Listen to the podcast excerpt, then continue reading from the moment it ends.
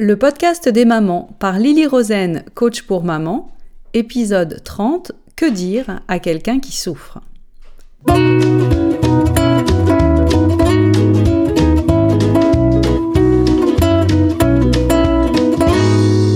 Le podcast des mamans, c'est pour tous ceux qui s'intéressent à la famille.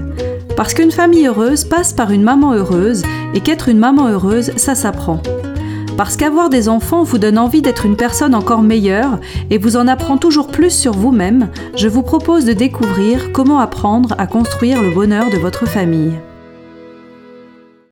Bonjour à toutes. Aujourd'hui, nous parlons de comment parler à quelqu'un qui souffre. Que dire à une amie qui vient vous voir pour vous parler? Que dire à votre fils ou à votre fille ou à tout autre membre de votre famille qui fait face à une épreuve? Je vais aujourd'hui essayer de vous donner quelques idées à ce sujet. Mais tout d'abord, dites-vous que vous vous en sortez probablement déjà très bien, car si ces personnes viennent vous voir, c'est qu'elles savent qu'elles peuvent compter sur vous. Vous êtes sûrement une personne sur qui elles peuvent compter. Définissons ensemble la souffrance. Qu'est-ce que cela veut dire souffrir en réalité? Eh bien, il y a deux genres d'histoires que les gens qui souffrent peuvent nous raconter. Le premier genre d'histoire, c'est lorsque quelque chose de tragique leur arrive et que ce quelque chose est complètement en dehors de leur contrôle. Une maladie, un accident, la perte de leur emploi, etc. Lorsque les gens souffrent dans ce type de situation, c'est ce que l'on appelle de la souffrance utile, de la souffrance nécessaire.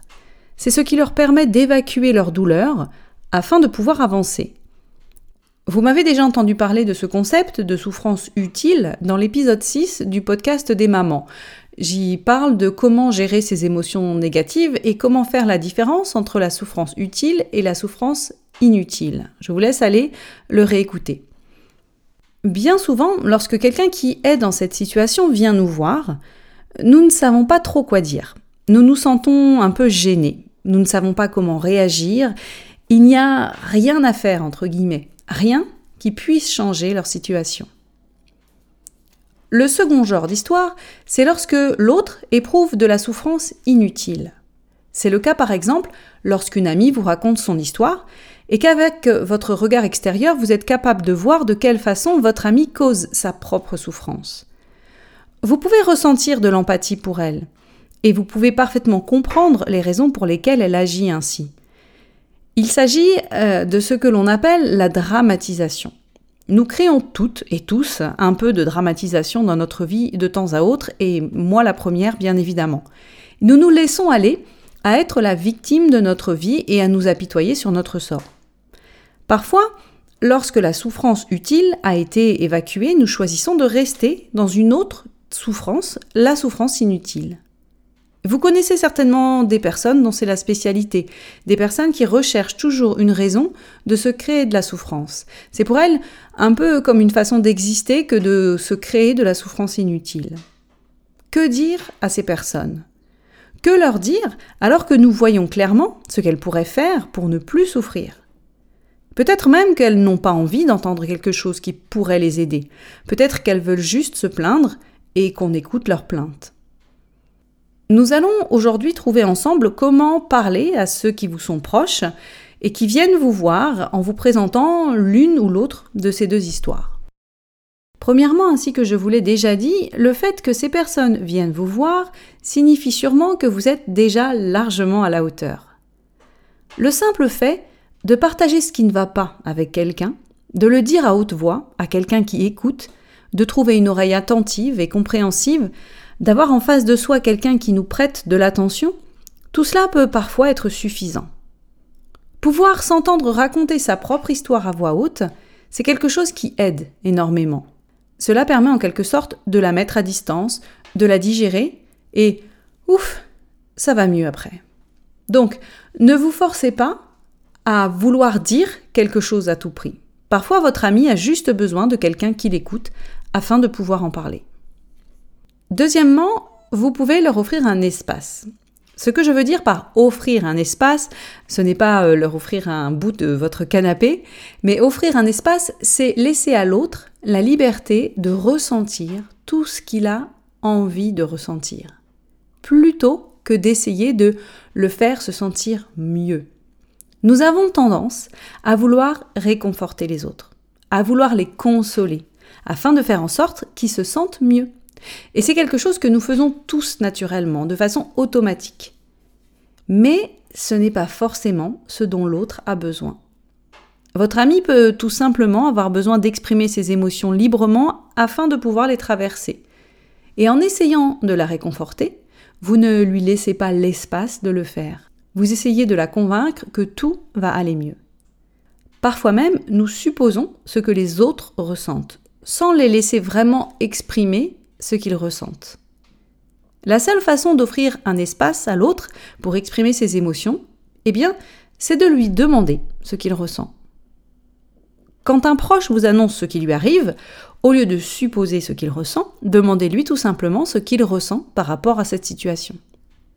À l'annonce d'un déménagement, par exemple, si votre ami vous dit qu'elle et sa famille vont déménager dans une nouvelle ville pour son travail, vous lui dites que c'est chouette, que c'est un endroit formidable, que vous connaissez des gens qui adorent cette ville, que le climat sera sûrement meilleur, que c'est une ville très dynamique et très jolie, etc., etc. C'est votre ami. Vous voulez qu'elle soit heureuse. Alors, vous faites en sorte de lui montrer les avantages de sa nouvelle situation. La prochaine fois, essayez de demander à votre amie ce qu'elle ressent à propos de ce déménagement. Ainsi, vous lui offrirez un espace. Vous l'inviterez à exprimer ses émotions au lieu de supposer ce qu'elle ressent. Troisièmement, il y a autre chose que nous avons tendance à faire par réflexe pour aider quelqu'un à traverser une épreuve, nous lui offrons de nouvelles pensées. C'est ce que vous faites lorsque vous démontrez par A plus B que la nouvelle ville dans laquelle votre ami déménage est formidable. Vous lui dites que c'est une ville dynamique, très jolie, etc., qu'elle va s'y plaire, vous lui offrez des nouvelles pensées. Nous tentons tous de donner des pensées à l'autre. Nous tentons de lui donner des preuves de ce qu'il ou elle devrait croire afin de se sentir mieux.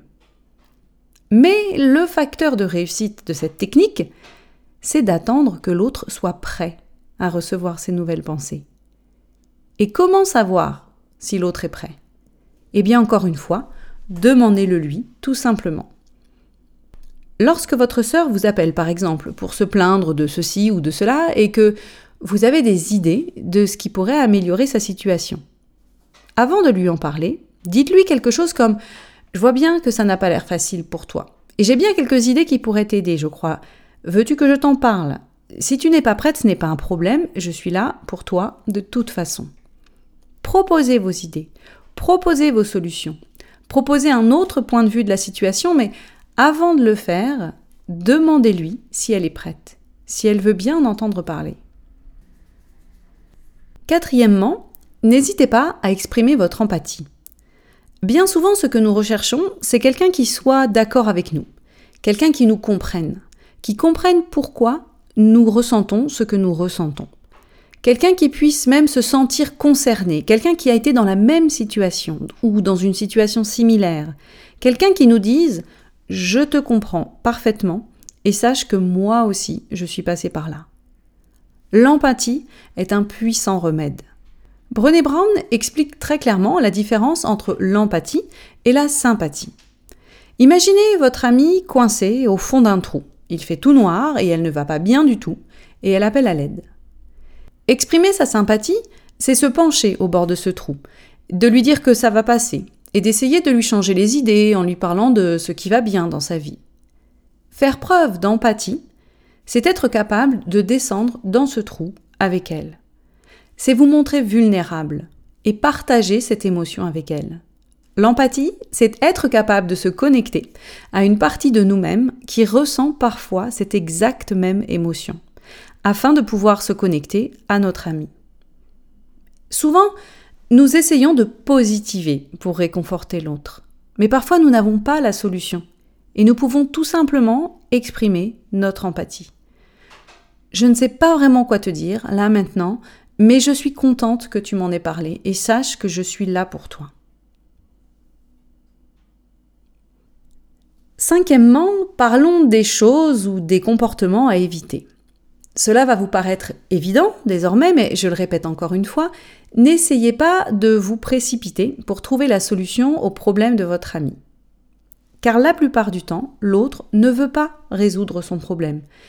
Elle veut juste quelqu'un à qui parler, quelqu'un qui peut l'écouter. Offrez-lui un espace où elle peut exprimer sa souffrance.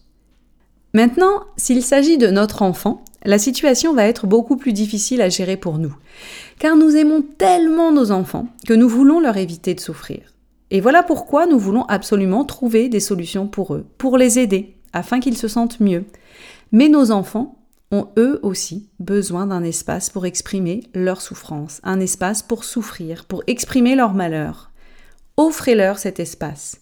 Et vous êtes capable de le faire, croyez-moi. Ayez simplement conscience que plus la personne vous est chère et plus ce sera difficile pour vous. Une autre chose à éviter, c'est de supposer ce que l'autre ressent. Bien souvent, nous avons tendance à nous dire que ce que l'autre ressent, c'est ce que nous, nous ressentirions dans cette même situation. Nous jouons aux devinettes, alors qu'il est bien plus sensé de lui demander directement ce qu'il ou elle ressent. Par exemple, lorsqu'une amie vous annonce ⁇ Je suis enceinte ⁇ qu'avez-vous tendance à répondre? Général. Bonne nouvelle Grosse surprise Waouh, j'ai un peu peur là. Évitez d'anticiper ce qu'elle ressent, car ce n'est pas forcément ce que vous ressentez. Lorsqu'une autre amie vous annonce qu'elle vient de perdre sa grand-mère, que lui dites-vous? Elle ressent peut-être de la tristesse ou peut-être un sentiment de soulagement car sa grand-mère a souffert pendant très longtemps. Demandez-lui ce qu'elle ressent. Vous pouvez souhaiter que vos proches, que vos amis, que vos enfants se sentent bien, qu'ils se sentent heureux, sans qu'ils aient nécessairement besoin de se sentir ainsi, afin que vous puissiez vous sentir heureuse et sereine.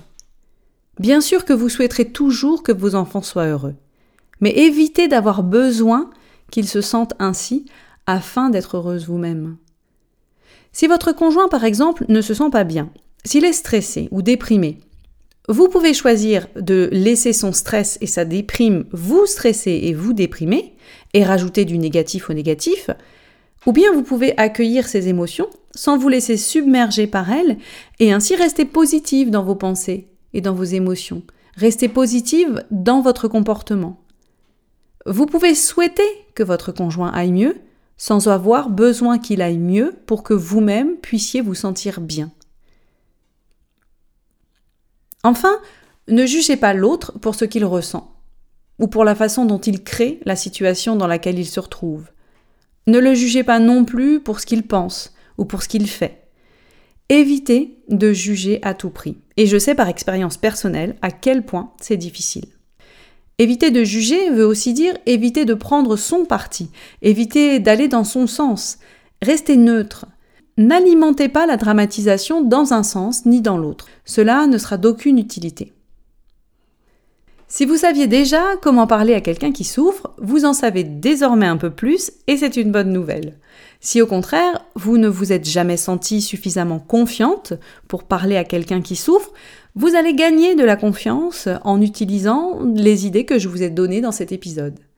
Soyez attentive, soyez curieuse, écoutez l'autre et puisez dans l'amour que vous avez pour vos proches lorsqu'ils viennent vous parler. Et vous vous en sortirez très bien. Voilà, c'est tout pour aujourd'hui. Je vous donne rendez-vous la semaine prochaine pour un nouvel épisode du podcast des mamans. À bientôt!